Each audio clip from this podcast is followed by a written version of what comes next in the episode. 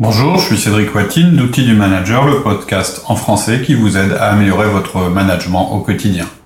Aujourd'hui, un nouveau podcast sur la nécessité du changement.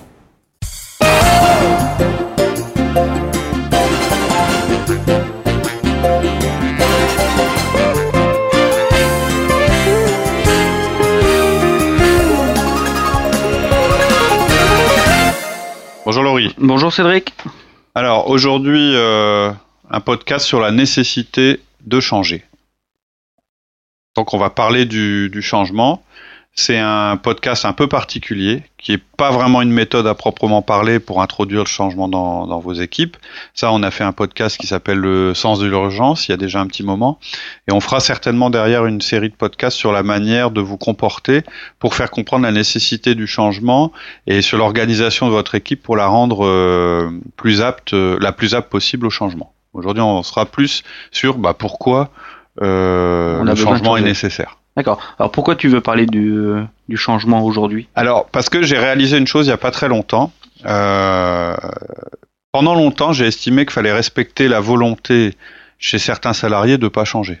En fait, quand j'ai commencé à manager, je me disais, bah voilà, dans mon équipe, j'ai ceux qui vont progresser, qui vont évoluer, puis j'en ai d'autres aujourd'hui qui font bien leur travail, qui n'ont pas d'intention de faire autrement, euh, ni de faire autre chose.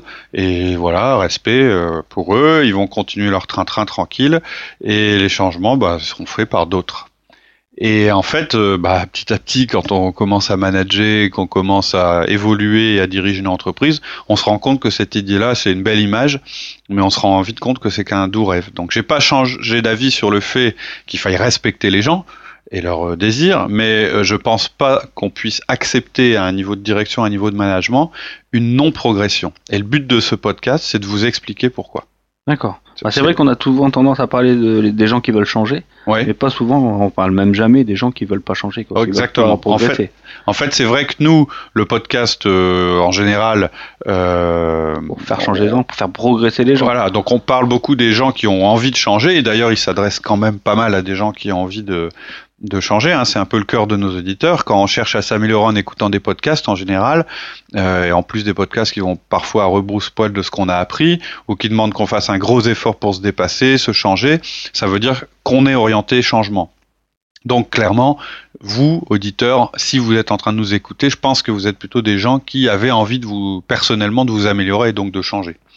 Et pourtant, on peut aussi, et d'ailleurs c'est assez fréquent, on peut se retrouver à manager quelqu'un qui est pas spécialement intéressé par le fait de changer, d'évoluer ou de progresser. Le gars qui vous dit, euh, bah moi je suis content de mon travail, j'ai pas envie de changer. Euh, voilà, euh, tout va bien.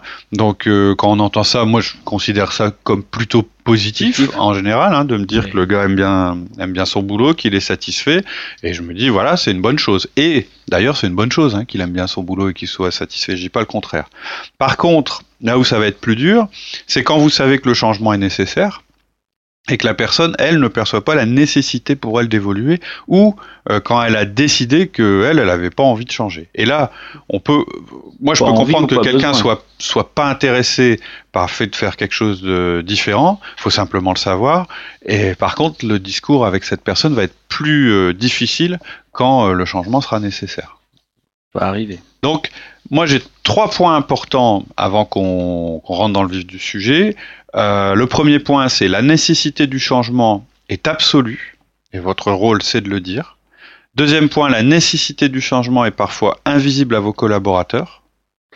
Troisième point, notre culture ne nous pousse pas toujours au changement. Et en fait, j'ai un quatrième point, donc je vous dis trois points, mais il y en a quatre. Les managers sont statistiquement plus ouverts au changement que les contributeurs individuels. Individuel, C'est vrai qu'on Voilà. leur demande toujours de se remettre en cause les premiers pour Tout pouvoir à fait. euh, faire changer et, les choses. Et par essence, c'est des gens qui le sont plus. Alors, donc tu nous dis alors que notre rôle aujourd'hui, c'est de dire que le changement est nécessaire. Oui, le changement est inévitable pour vous, mais pour la plupart des gens, la nécessité du changement est invisible. Ils en ont pas conscience.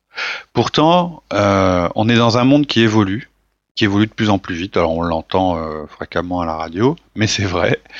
Et votre entreprise a certainement l'intention de croître, de se développer plus vite que le marché. En général, c'est le principe d'une entreprise.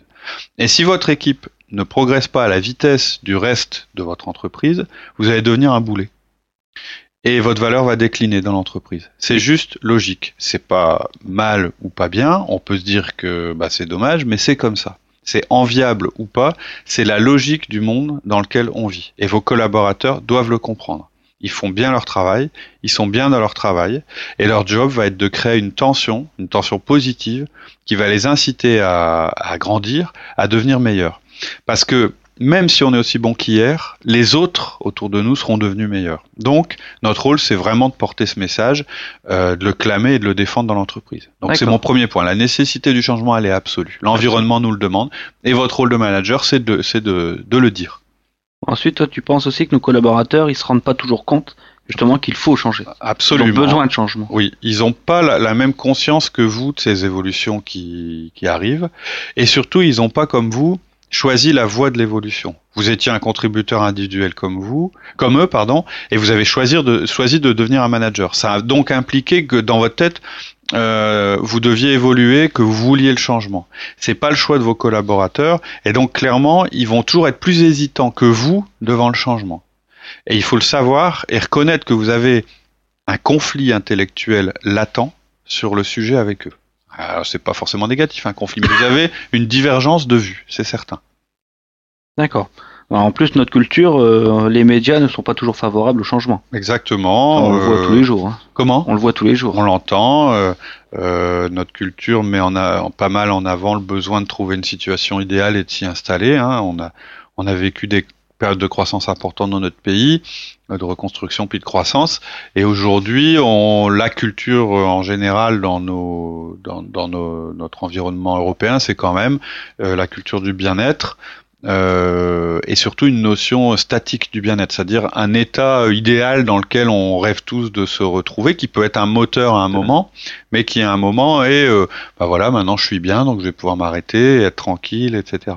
Et on met beaucoup en avant cet idéal, cet état idéal qui est statique, qui demande pas de changement, et pas assez, je pense, la transformation qui, qui est nécessaire pour pour euh, pour l'atteindre.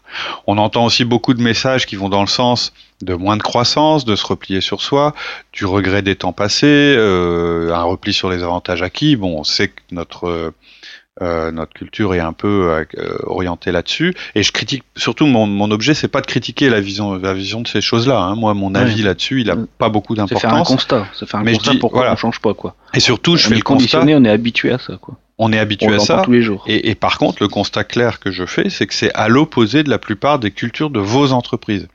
Et mon rôle euh, dans Outils du Manager, c'est de faire que vous soyez le plus en face possible avec ces entreprises dans lesquelles vous travaillez. Votre réalité à vous, c'est que le changement existe et ensuite, votre choix, c'est d'être dans le changement ou de pas y être. Et en tant que manager, c'est absolument impératif que vous en rendiez compte. Votre position de manager implique que vous devez être conscient de ce changement euh, qui se passe et de la nécessité de vous inclure, ainsi que votre équipe, à l'intérieur de ce changement.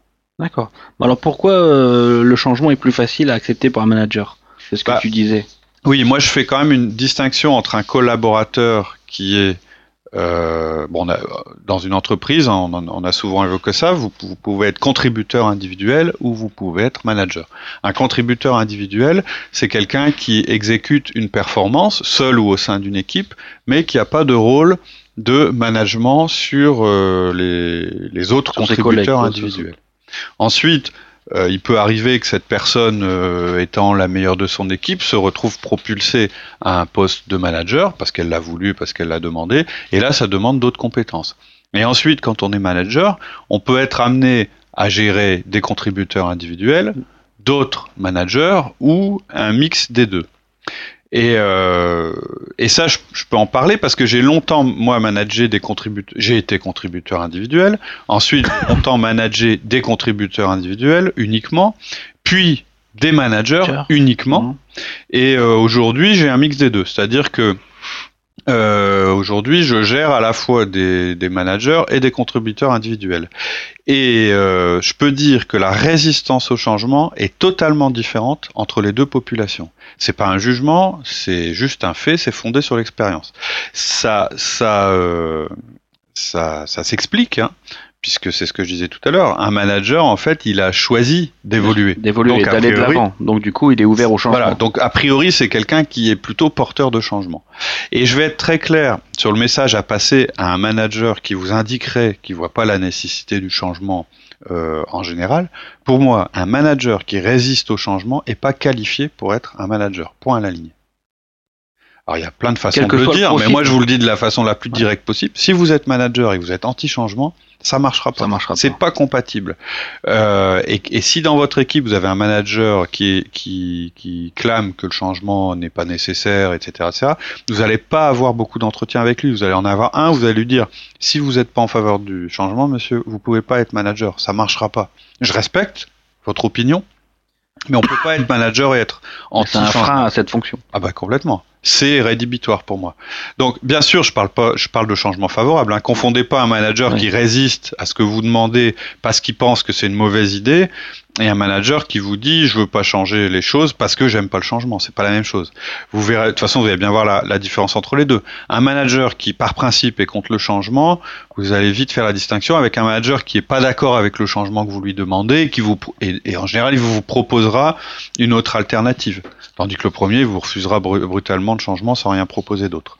Donc, et c'est même quelque chose que vous devez tester régulièrement, la résistance au Au changement. changement. Vos managers, vous devez vous assurer en permanence qu'ils sont ouverts au changement et surtout qu'ils sont conscients de leur environnement qui évolue, c'est-à-dire qu'ils voient à l'extérieur de l'entreprise ce qui se passe pour pouvoir amener le changement euh, à l'intérieur. À l'intérieur de l'entreprise. Donc, conclusion intéressante, les contributeurs seront toujours un peu moins ouverts au changement, en moyenne. C'est pas Ça, un jugement, c'est une normal. statistique, c'est logique. Et moi, à chaque fois que je passe d'une conversation ou d'un management à un manager au management à un management d'un contributeur individuel, ça me frappe. À chaque fois, vous vous rendez compte que c'est beaucoup plus compliqué d'expliquer à un contributeur individuel euh, que le changement est nécessaire. Euh, moi, je, quand je vois bien, quand on fait des 1 à 1 avec des managers, euh, en général, euh, ils sont plutôt euh, en faveur du changement. C'est même eux qui, qui l'amènent et parfois même faut les freiner parce qu'ils vont un peu vite. Et ensuite, quand vous allez au niveau euh, contributeur individuel pour faire une présentation, etc., là, vous rencontrez tous les freins. Et, et donc, euh, et donc, rien que ce fait-là montre que un manager ne peut absolument pas être un frein au changement parce qu'il aura des freins par les gens qu'il va gérer. Il aura les, des freins de la part des contributeurs individuels qu'il va gérer. Donc si lui-même n'est pas en faveur Ouais. du changement, là vous êtes sûr que vous avez une équipe qui va Pas changer. pas gagner. Ça c'est clair. Donc ça c'est une chose. Euh, ensuite, je veux vous mettre en garde contre un très, très, très gros défaut qui est répandu chez pas mal de managers. Il y a beaucoup de managers qui pensent qu'ils ne doivent pas donner à leurs collaborateurs tout le contexte, toute l'information de ce qui se passe dans l'entreprise et sur le marché. Et ça, euh, ce n'est pas ce qu'on recommande. Non. Mais, mais évidemment, nous on dit plutôt l'inverse. Euh, mais beaucoup de managers pensent encore ou ont des réflexes euh, de garder les choses pour eux. Soit parce qu'ils ont peur de stresser leurs collaborateurs, ça je dirais c'est l'aspect euh, sympa, ou soit parce qu'ils Ils pensent que c'est une source de pouvoir. Ou ça va Moi, pas les sais. intéresser. Ou... Ouais, ouais, tout à fait. Et si vous le faites, surtout avec des contributeurs individuels, vous en faites des collaborateurs qui donc vont être moins informés Informés. sur les changements qui ont lieu. Et donc, s'ils sont moins informés sur les changements qui ont lieu sur le marché, ça va leur donner davantage de résistance au changement. Si vous leur montrez pas régulièrement que le marché est en train d'évoluer, de se retourner, euh, que les concurrents font autre chose, qui est peut-être mieux que nous aujourd'hui, etc., ils n'ont aucune raison de vouloir s'adapter pour accompagner ce changement. Ils n'ont pas conscience de ce changement. Et en faisant ça, vous les protégez pas, vous êtes celui qui cause le problème. Vous êtes la cause du, du, du problème De qui va se poser à de vous. la Et résistance vous au ne pourrez changement. pas vous plaindre de leur résistance euh, au changement. Ouais, les informer, c'est un peu faire des connectiques, c'est un peu euh, Ouais, commencer à les mettre dans un contexte euh, Tout à fait. au changement, leur dire voilà, ça a changé, il faut changer, mais ça on les amène doucement. Ouais, mais voilà, mais ça, ça veut rien dire. Euh, il faut changer, ok, tout le monde le dit. Oui.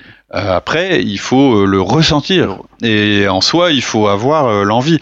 Et, et donc, je pense que l'idée selon laquelle un manager doit protéger ses gens de l'extérieur, c'est une idée louable, mais c'est une mauvaise idée qui génère un mauvais comportement. Clairement, euh, alors quand je dis comportement, c'est comportement au sens où on le définit chez Outils du Manager, c'est à di- c'est-à-dire un ensemble d'actions. Euh, qui vise à protéger vos salariés. Une de ces actions, c'est euh, ou de non-action ou d'inaction, c'est de ne pas les, informer, par exemple. Et vous pouvez avoir l'impression que c'est mieux de faire comme ça parce que vous les préservez, mais c'est pas votre boulot. Clairement, si je veux être un peu brutal, votre boulot en tant que manager, c'est pas de protéger les personnes, c'est pas vrai. Votre boulot, c'est de protéger l'organisation pour laquelle vous travaillez. C'est pas tout à fait la même chose. Et même vous devez protéger votre organisation contre vos collaborateurs. Alors je sais que ça peut sembler bizarre parce que euh, on peut avoir en tête les excès de certaines organisations qui mettent trop de stress sur les collaborateurs, etc. Hein, c'est clair, on n'est pas en train de parler de ça.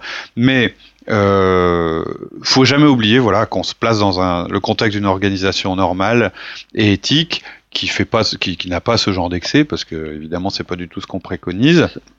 Mais par contre, lorsque vous pensez que préserver vos collaborateurs, préserver votre entreprise, vous pouvez vous tromper. Ça va exploser un jour avec beaucoup plus de violence. Mais il y a des moments, euh, on peut quand même vouloir éviter du stress à nos collaborateurs, à certains ou un peu les, les ménager. Oui, oui, tout à fait. Alors, et là, faut pas se tromper. Euh, mais pour ça, burn-out, quoi. Ouais, Comment ceux qui sont près du burn-out. Oui, alors essayer de, d'en remettre une couche supplémentaire et leur refaire voir un tableau un peu noir. Il s'agit pas de ça. C'est-à-dire qu'en fait, et d'ailleurs, si vous réécoutez euh, ce qu'on disait sur le burn-out, on a expliqué que le burn-out, il, peut venir effectivement de trop de boulot, trop, de stress. Euh, mais il vient surtout d'une non Qui devient agressif, etc. Mais exactement, il peut aussi venir, et c'est en général de là que ça vient, mm. du sentiment de non-maîtrise ou du manque de sens. En privant les gens de la réalité, en fait, vous les exposez. Vous augmentez le stress parce que vous leur cachez ce qui se passe. Et ça, c'est jamais bon. Si vous voulez protéger vos collaborateurs contre le stress, vous ne devez pas nier la réalité de ce qui se passe. Vous devez les aider à comprendre ce qui, se, passe. et à l'utiliser. Sinon, c'est un peu du paternalisme. Sinon, c'est du, c'est du, c'est du paternalisme. C'est-à-dire, en fait, quand vous leur, quand vous leur cachez la réalité, c'est un peu leur dire, toi, t'es pas capable de voir la réalité en face, moi, je suis capable. Donc, c'est effectivement un moyen de renforcer votre puissance sur eux, mais je pense que c'est pas un bon moyen du tout. C'est pas le. Bah oui. Et en plus, vous les, vous les préservez pas. Parce que aujourd'hui, les gens, de toute façon, ils ont besoin de savoir ce qui se passe. Ils ont euh, besoin de savoir la réalité des choses. Et si vous n'êtes pas là pour le leur dire, leur expliquer et donc tourner les choses pour qu'elles soient euh, exploitées de manière positive dans votre équipe. Mettre de la valeur ajoutée. Mettre de la valeur. Eux, de toute façon, ce qui va pas, ils le sauront. Ils vont. Imaginons par exemple que je mente sur la santé de mon entreprise. Je leur dis non, non, tout va bien, tout est comme avant, on fait toujours autant de résultats, continuez comme ça, c'est bien. Ils vous... Sauf qu'aujourd'hui, tout est sur Internet. Voilà, ils iront sur Internet, ils liront des articles sur votre boîte, ils entendront des clients nous plaindre, toutes les infos. ils iront voir même la cotation de votre de votre entreprise euh, euh, sur Infogreffe ou ce genre de choses, et, et, et donc euh, ils vont bien se comprendre qu'il y, y, a quelque chose qui fonctionne pas entre ce que vous dites et la réalité. Et si le changement euh, ils en ont conscience tout d'un coup, ça va, ça va faire un, un clash énorme. Et là, euh, et, et, parce que le changement, c'est quelque chose. Doucement. Il faut les amener doucement. Et, le changement, c'est quelque chose de progressif. Même si on dit que ça s'accélère, etc., que dans le passé les choses étaient beaucoup plus lentes, c'est vrai. Mais les changements, ils arrivent progressivement. En fait, si vous êtes assez bien informé, vous voyez les grands trends. Et de toute façon, si vous ne les voyez pas, c'est embêtant parce que vous vous n'êtes pas vraiment un manager informé, le changement se passe progressivement. Et dans une organisation où on le cache, c'est facile de pas s'en rendre compte. Et par contre, si on le voit arriver au fur et à mesure, c'est plus difficile de le nier et c'est plus facile de, de s'y adapter. D'accord. Donc notre rôle, c'est aussi de montrer ce qui se passe à l'extérieur.